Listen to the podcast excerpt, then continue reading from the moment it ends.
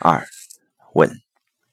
请老师解读张载所言：“为天地立心，为生民立命，为往圣继绝学，为万世开太平。”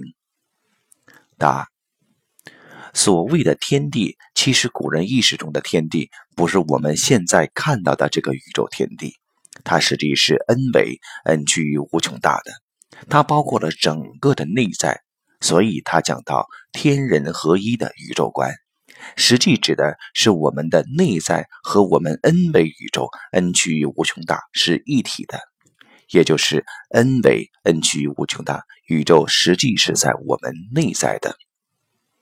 所谓为天地立心，这个心是万民之心，这个万民之心是合一的，达到 n 维 n 趋于无穷大。因为每个人内在是具足圆满的，所以具足圆满的 n 维 n 趋于无穷大和灵伟是合一的，所以为天地立心立的是这个心，为生民立命。实际上，当我们立了心以后，我们在现实的生命状态就被这个心所引导，也就是我们会探讨到生命的根本意义。为生民立命，也就是人的天命使命，是一个人他活在这个世界上，他生命的意义是什么？为往圣继绝学，所谓往圣，指的是我们人类传承下来的这些智慧学说。实际这些智慧学说都是高维的投影，那高维的投影随着它的时空演绎，会以不同的方式表达出来。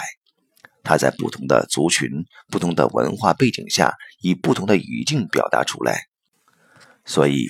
为往圣继绝学，实际是指在每一个当下时空都能够跟高维智慧链接。为万事开太平，指的是意识能量和物质能量的一种高度的和谐。